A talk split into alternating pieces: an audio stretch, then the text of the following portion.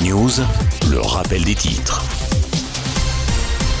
Après la mort de Naël, le parquet de Nanterre réclame la mise en examen du policier et son placement en détention provisoire pour homicide volontaire lors d'une conférence de presse ce matin. Devant les enquêteurs, l'accusé a justifié son geste par la crainte d'une nouvelle fuite de Naël. La violence est clairement montée d'un cran cette nuit, au lendemain de la mort de l'ado de 17 ans, entre dégradation et affrontement entre jeunes des quartiers populaires et forces de l'ordre. 150 personnes ont été interpellées en deux jours d'après le ministre de l'Intérieur ce matin.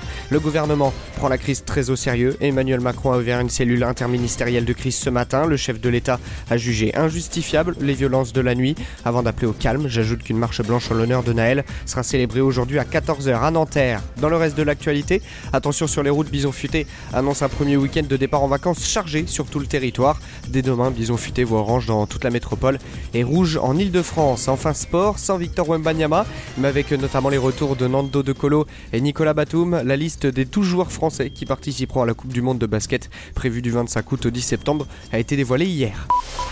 Studio News, le rappel des titres.